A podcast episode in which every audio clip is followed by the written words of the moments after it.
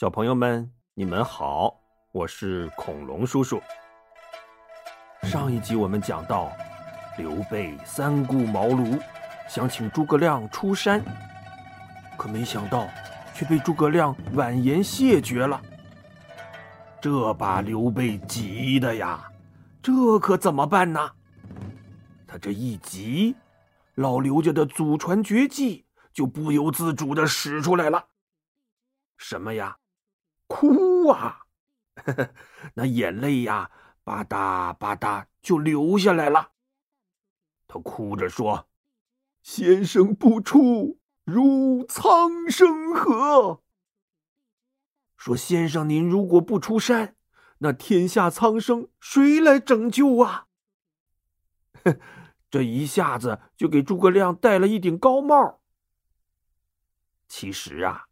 诸葛亮早就被刘备的诚意打动了，只是想最后再矜持一下，可没想到这么大个皇叔哭得跟个小孩似的，他心里一软，就说：“哎哎，将军，您别哭啊，我怕了您了，我跟您走还不成吗？”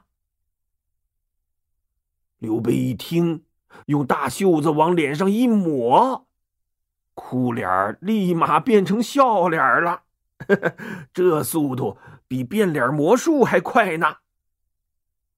诸葛亮也是哑然一笑啊，他风度翩翩的站起身，向刘备深深的一拜，说：“主公在上，请受诸葛亮一拜。”哎，这就算。认了主公了。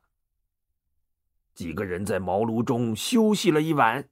第二天一大早啊，诸葛亮嘱咐弟弟诸葛均说：“你在家可不要荒废了农田，等我助刘皇叔完成大业，就会回来的。”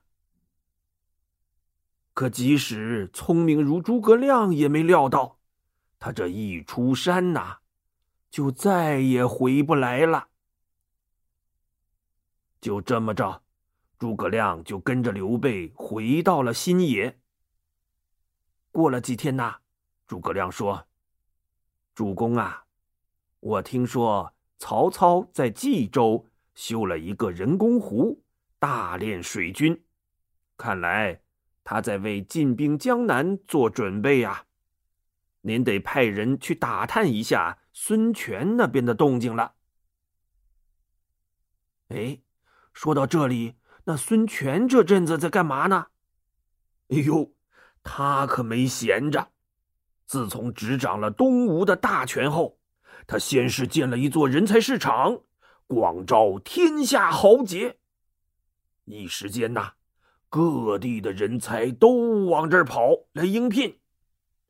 这其中就出了好几位东吴的名将，什么吕蒙、陆逊。徐盛、潘璋、丁奉等等等等，嚯！孙权手下顿时是人才济济呀。然后他又听从了鲁肃的建议，率军讨伐黄祖。哎，就是当初杀了击鼓骂曹的祢衡那位。黄祖啊，一直奉刘表的命令镇守在江夏。这江夏。可是东吴通往荆州的门户啊！不过这次攻打黄祖，孙权不仅没讨到便宜，手下大将凌操还被黄祖的部将甘宁一箭给射死了。孙权一看出兵不利，只好又收兵回去了。过了几天呐，忽然大将吕蒙前来禀报，说甘宁。领着人向我投降了，主公您看怎么办呢？孙权一愣，甘宁，不就是前阵子射死凌操那位吗？这怎么刚跟我们打完架就来投降啊？吕蒙说：“我都调查清楚了，是这么一回事儿。”巴拉巴拉巴拉巴拉巴拉，说了一大堆。原来呀，这位甘宁字兴霸。一听这名字就很霸气，是不是？他小的时候啊，很爱读书，什么历史啊、地理呀、军事啊，说起来都头头是道的。可他有一个坏毛病，爱打架，而且还特别能打。现在不是有那么一句话吗？说流氓不可怕，最怕流氓有文化。哎，这甘宁啊，就是个有文化的流氓。渐渐的，他就成了当地有名的恶霸了。据说年轻的时候啊，甘宁喜欢在腰上系一串铜铃铛，一走路就哗楞哗楞的响。街上的人只要一听见这哗楞哗楞的声音，就吓得哗啦一下全躲起来了。你说他有多霸道吧？再后来呀，他又纠集了一群亡命徒，弄了一艘船，用锦缎做成船帆，在江河湖泊中做起了强盗，所以被人称作“锦帆贼”。但是。甘宁毕竟是个有文化、有思想的人呐。随着年龄的增长，呃，他也在思考人生。忽然有一天，不知怎么的，他就开窍了。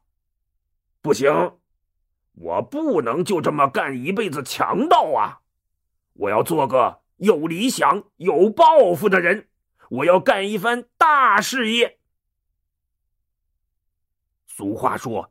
浪子回头金不换嘛，于是啊，他就领着这些强盗兄弟们去投奔了刘表。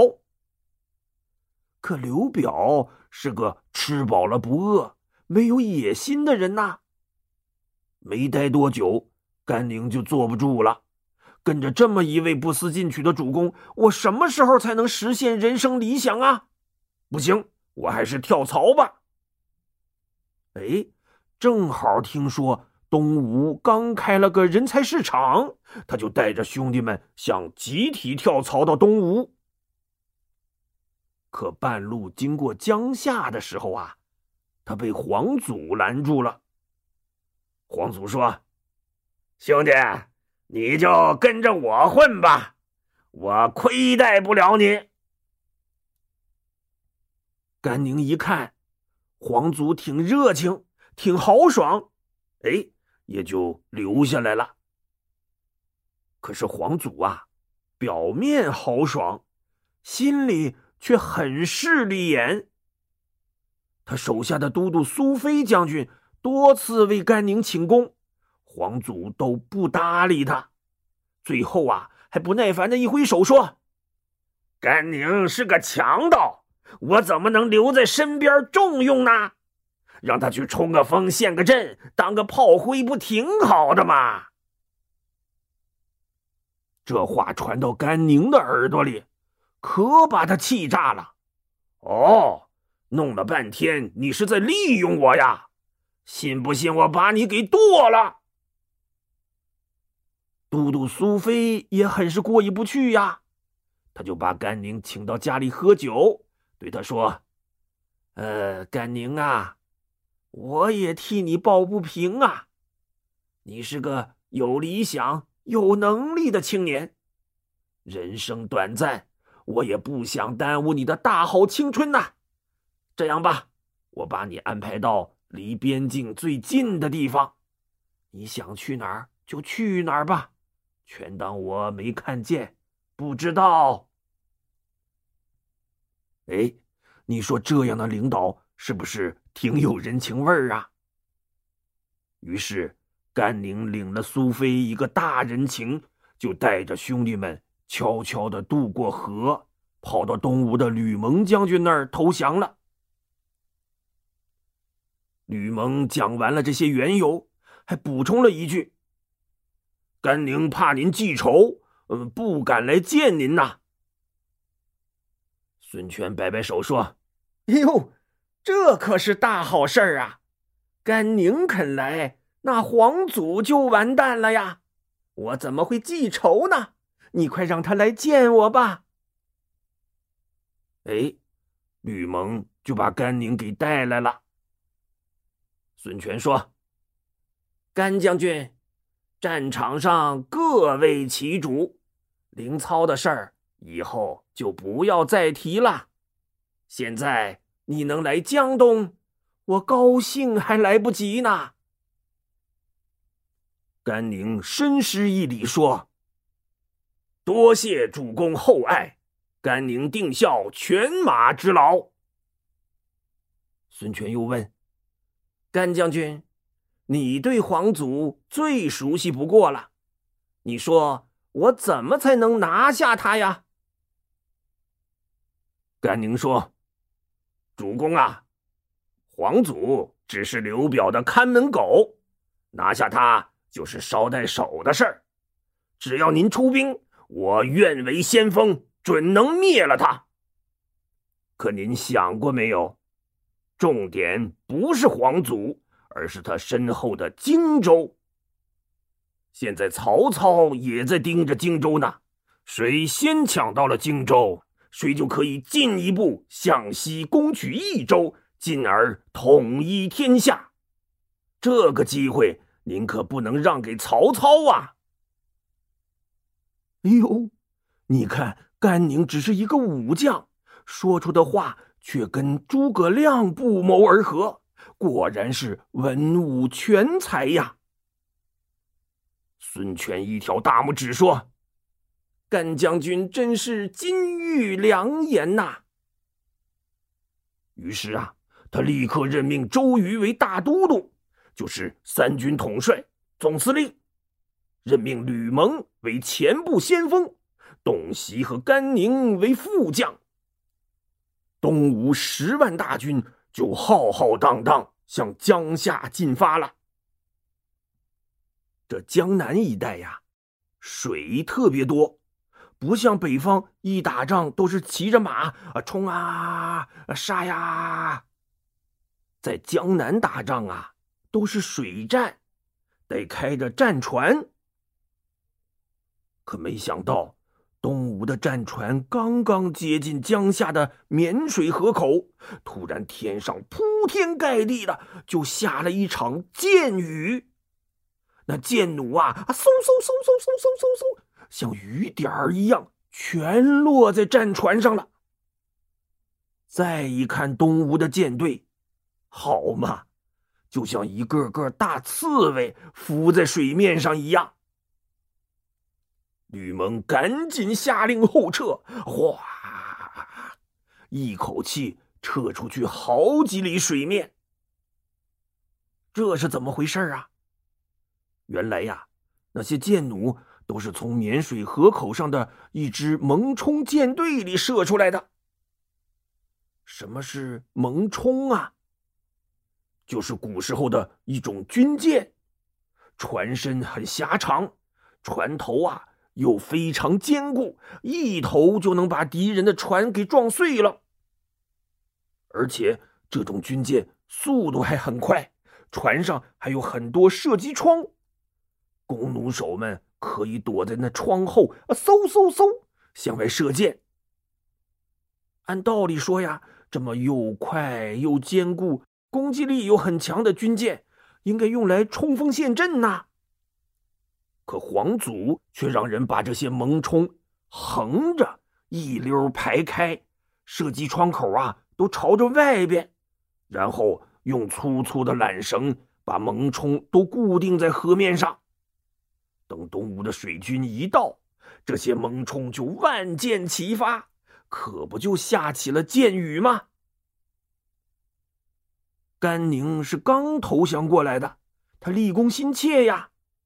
于是他就挑选了一百多条小船，每条船上又安排了五十个精兵，其中二十个人划船，另外三十个人穿上盔甲，一手执钢刀，一手擎盾牌，一声呐喊，划着船不要命的向前冲去。他们就像一群顶着暴风雨奋力前行的人，穿过密密麻麻的箭雨。终于冲到了那些蒙冲旁边，士兵们挥舞着钢刀，啊，咔咔咔，就把固定萌冲的缆绳全给砍断了。那些萌冲啊，立刻就在水面上打起了转转。甘宁趁机一跃而起，跳上萌冲，手起刀落，咔嚓，就把船上的守将给砍死了。这时啊，皇族手下的都督苏飞从岸上率军赶来接应，可是已经晚了。东吴的将士们像潮水一样弃船登岸，一下子就把苏飞的军队给冲垮了。苏飞也被东吴大将潘璋给活捉了。坐镇城中的皇祖一看，哼，都督都被人活捉了。这仗还怎么打呀？江夏我不要了，我赶紧回荆州吧。于是他带着几十个卫兵就往城外跑。可他刚跑出城门，前边忽然一彪人马拦住了去路。皇祖定睛一看，为首的大将正是甘宁。他指着甘宁说：“甘宁，以前我可没亏待过你呀。”你为什么要背叛我？甘宁冷笑一声说：“ 呵呵，没亏待过我。当初我为你屡立战功，你却仍拿我当强盗，只想让我做炮灰。你还有脸说没亏待过我？”皇祖一听，知道没商量了。他猛地一拨马，就往斜寺里逃去。甘宁不慌不忙，弯弓搭箭，嗖的一箭，正中皇祖后心。皇祖惨叫一声，是坠马身亡啊！这一仗下来，东吴军队是大获全胜，甘宁啊，更是立了头功啊！这时啊。一个亲信卫兵跑来，悄悄跟他说：“甘将军，苏菲托我捎个话，说请您念在旧日的情分上救他一命。”甘宁点点头说：“苏菲即使不来求我，我也会救他的。”于是啊，他立刻来拜见孙权，趴在地上哭着说：“主公啊！”当初如果不是苏菲，甘宁哪儿还有机会为主公效力呀？我宁愿退回主公的封赏，替苏妃赎罪，还请主公开恩呐！孙权也被他感动了，点点头说：“甘将军，苏菲既然有恩于你，那我就赦免了他吧。”可是，如果他逃回去怎么办呢？甘宁说：“他感恩还来不及呢，怎么会逃跑啊？如果他逃了，我就把自己的脑袋送到主公面前。”于是啊，孙权真就把苏菲给放了。你们说，甘宁是不是够仗义的？好了，小朋友们，今天的故事就讲到这里吧，我们下一期节目再见。